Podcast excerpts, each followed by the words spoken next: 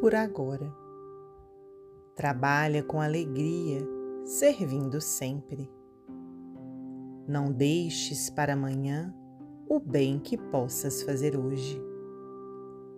Age enquanto os recursos da vida se demoram em tuas mãos. Recorda, o minuto presente, por agora, é a única força de que dispões. Emmanuel, psicografia de Francisco Cândido Xavier, do livro Material de Construção.